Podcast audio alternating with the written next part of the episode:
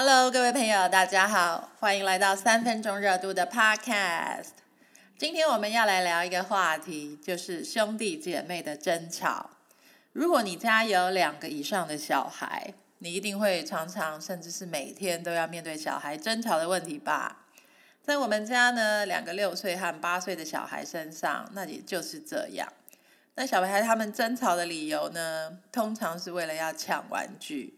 然后呢，抢先后顺序，比方说谁要先洗澡，谁要先下车，谁要先上车，或者是呢，大家根本也就没有什么事情可以吵嘛，本来就好好的，安安静静的坐在客厅，结果有一个人他就会突然想要去捉弄另外一个人，让他生气，然后就开始吵架跟打架。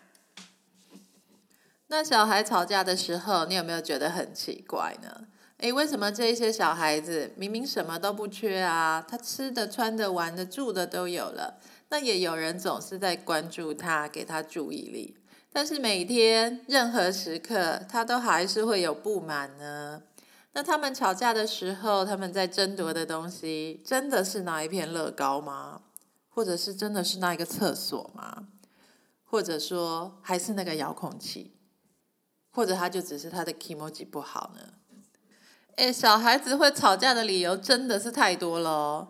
那正常的大人都会觉得说：“哎呦，看他们吵架的理由是什么，我们就解决那个问题就好了，还不简单？”比方说，如果他们为了乐高吵架，那我们就一人买一盒给他们呢；如果他们为了看电视而吵架，那我们就一人给他们一个荧幕嘛。嗯，真的是这样子吗？好，如果你这样做的话，我想你就是已经被命运给耍了。不然呢，我们就跟小孩讲说：“哎，你要分享啊，你要跟别人分享你的玩具啊。”或者说，你就是针对他们吵架的原因，不断的去教他为什么我们要这么做，或是为什么我们不能这么做。你去调解他们之间的那些纠纷呢？那我相信，不管你怎么去教他、劝导他，或是强迫他们分享，那这个问题也不会改善。小孩们仍然会不断的在家里吵架跟抢夺，而且呢，永远都是差不多的梗、差不多的理由，还有差不多的剧本，每天不断的重复着。好吧，以前我的小孩在家里吵架。我真的会觉得说，哦，我真的是一个受害者耶！为什么我要天天听他们吵这种事情呢？我都已经做牛做马了，他们还天天不满意这个，不满意那个，那我走好啦！我难道没有选择吗？我难道不能离开这个家吗？我整台电视都已经给你们了，那你们谁要先看哪一台，又关我什么事呢？小孩一天在家里面吵五次。你的心情真的会很差哦，特别是老公下班，那大家都累了一天，只想要休息。那两个小孩又为了一片乐高在那里吵架，你真的会觉得这个家很烂哦。然后你自己的人生都被小孩给毁了。如果说你用大人的处事之道来看小孩吵架这件事，你会觉得非常的痛苦，他没有道理，而且你也找不到线索。因为呢，对于逻辑能力已经成熟的大人来说，如果我们最终争到的东西并不重要，那我们都会选择要保护自己的精力和我们的格调，而不要跟别人吵架。那但是小孩子不一样哦，当他们吵架，明明到最后呢，得到的好处很小，但是却还是要制造事端。小孩子吵架吵不停。也是我们大人在家里最痛苦的一件事情，因为会吵架呢，通常是小孩子已经有了自理能力，那这个吵架会一直持续到他们青少年啊、成年这段时间，而且呢，年纪越大，他想要得到的东西就越多，吵架有时候也会越大声，然后也越会吵。我记得我的小时候呢，也总是在跟我的兄弟姐妹们吵架。那我爸妈的处理方式就是不管，或者说他们根本管不了，也不知道怎么管。那我甚至怀疑呢，我们三个小孩吵架的频繁程度，也把家里的环境变得很差，鸡犬不宁，甚至让我妈整个人都失去了教养小孩的兴趣。我妈那个时候呢，搞不好已经被我们这些小孩启动了 fight or flight，也就是战斗或逃跑的自我保护机制。因为呢，斗不过我们这些小孩，所以呢，他就逃跑了，或是说他就躲起来了，放弃我们，假装没有看到我们。小孩在家里面吵架打架的时候，如果你的处理方式是很简单，那我就两个都抓起来打一打嘛。那我想你家天天都会处在这种暴力的氛围之中，那这个对你自己的养生也不是很好哦。我们要记得，家是让每一个人休息的地方，家并不是一个战场。战场呢，其实是外面的世界。而且呢，小孩吵架到后来失控的时候，甚至会毁掉兄弟姐妹之间的信任哦。长大之后还会变成仇人，你相信吗？好，那我们就来分析看看，小孩们为什么会那么喜欢吵架呢？真的是因为我少了一片乐高吗？好，我们这里有三个假设。第一个假设是跟兄弟姐妹吵架是小孩争夺注意力的方式。好，这就像是大家本来都好好的坐在那里，突然间有一个人就要去干扰另一个人。这种呢，就像是呃，大家本来都安安静静的坐在那边，注意着自己的事情，但是有人就会偏偏觉得说，哎，不行，现在没有人把注意力放在我身上，现在没有聚光灯照在我的身上，所以我要制造争端，好让有人可以注意到我。那这也是我小时候很熟悉的一个场景。如果呢，你是个无时无刻都想要得到注意力的人，你就会觉得说，当大家本来都好好在做自己的事情，可是这样却会让你觉得很不自在。你会觉得说，哎，现在好像少了一点什么耶。这个就像是你吃牛肉面没有加到酸菜的那种感觉。然后呢，你就会想要出声音啊，讲一些话啊，然后呢，好让别人注意到你。那这个也包括了使用负面的方式得到他人的注意力。那像我小的时候呢，班上就有很多调皮的男生，他们很奇怪哦，他们专门就是很喜欢捉弄别人，然后让别人大叫啊、生气啊、哭啊，或者是追着他们跑。那你说这个是人性本恶吗？还是他们天生真的是些坏胚子吗？其实呢，我觉得他们比较像是想要得到他人的注意力吧。好，很明显的哦，借由在家里作弄兄弟姐妹，制造争端，那这就是用负面的方式来争夺父母亲的注意力。这很有可能是在暗示着。你的小孩平常无法以正面的方式得到你的注意力。如果他发现以负面的方式能够成功得到你的注意力的话，那小孩是一种习惯的动物，跟你一样。那由于呢，他的逻辑思考能力有限，他发现这样做有用的话，他就会一直使用下去。那他也就会不断的继续这样的行为，而不会去想背后的后果。还有呢，对他人所造成的问题与伤害。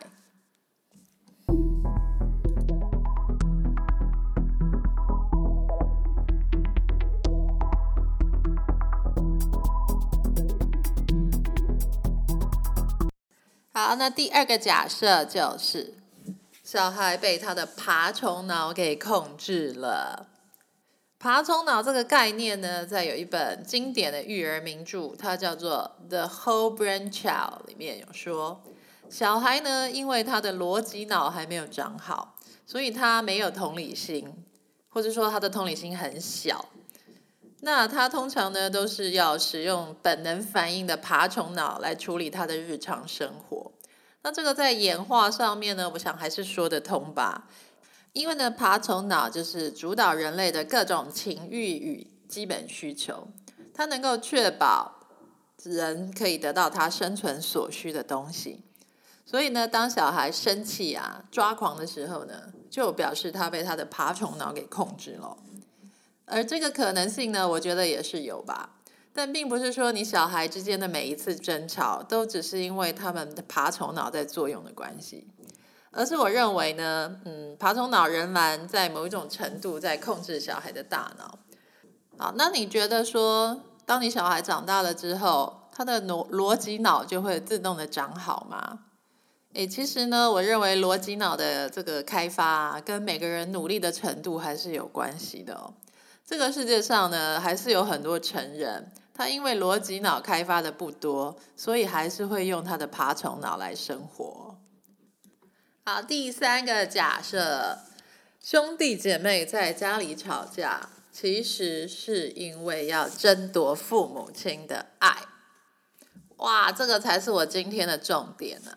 其实兄弟姐妹之间呢，那一种找茬式的、没有道理的。天天都在重复的争吵与抢夺，或者是作弄其他人，其实是为了争夺父母亲的资源。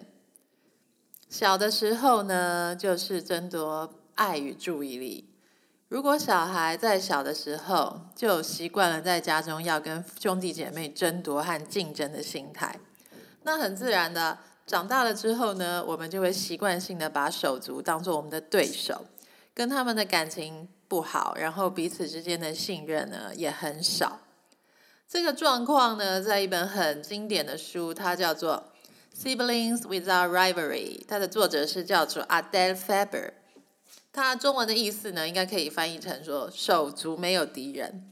好，这本书里面呢，就提出了很精辟的见解哦。那我先说明吧，以前我的我家里面两个小孩，天天都在吵架、告状、打架。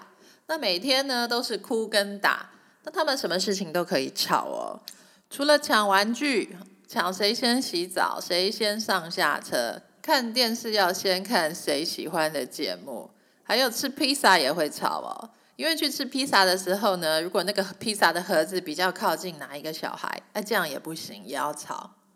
哎，这个站在我们大人的角度来看，那现在台湾不是少子化吗？那多生一个小孩，累的也是我们爸爸妈妈。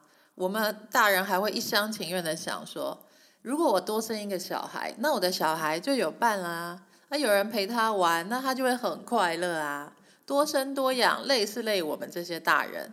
为什么这两个小孩都不知感恩，他们还是要天天吵架呢？其实你不知道的是，你小孩心里真正的想法。事实上呢，小孩非常的恨他们的兄弟姐妹，为什么呢？因为每个小孩都会嫉妒他们的兄弟姐妹。从他们有了兄弟姐妹的第一天开始，他们就相信这个人夺走了爸妈的爱。这时候，你不妨坦白的面对你自己吧。你如果不是独生子女的话，你小时候有没有这种想法过呢？你是不是也曾经觉得说，如果没有另一个人，或是这些兄弟姐妹，那爸爸妈妈就是我一个人的，这样该有多好啊？你小时候有想过这件事吗？好，那现在你当爸爸妈妈了，就算你自认为说自己什么都做得很公平，但是小孩的心里，他们真的就是在嫉妒哦。你家里呢，如果有两个以上的小孩，你就要想象成自己有两个以上的老公或老婆，他们会争夺你的宠爱。所谓的宠爱呢，其实就是关心啊、注意力啊，还有你的资源。那这是没有理性可言的哦。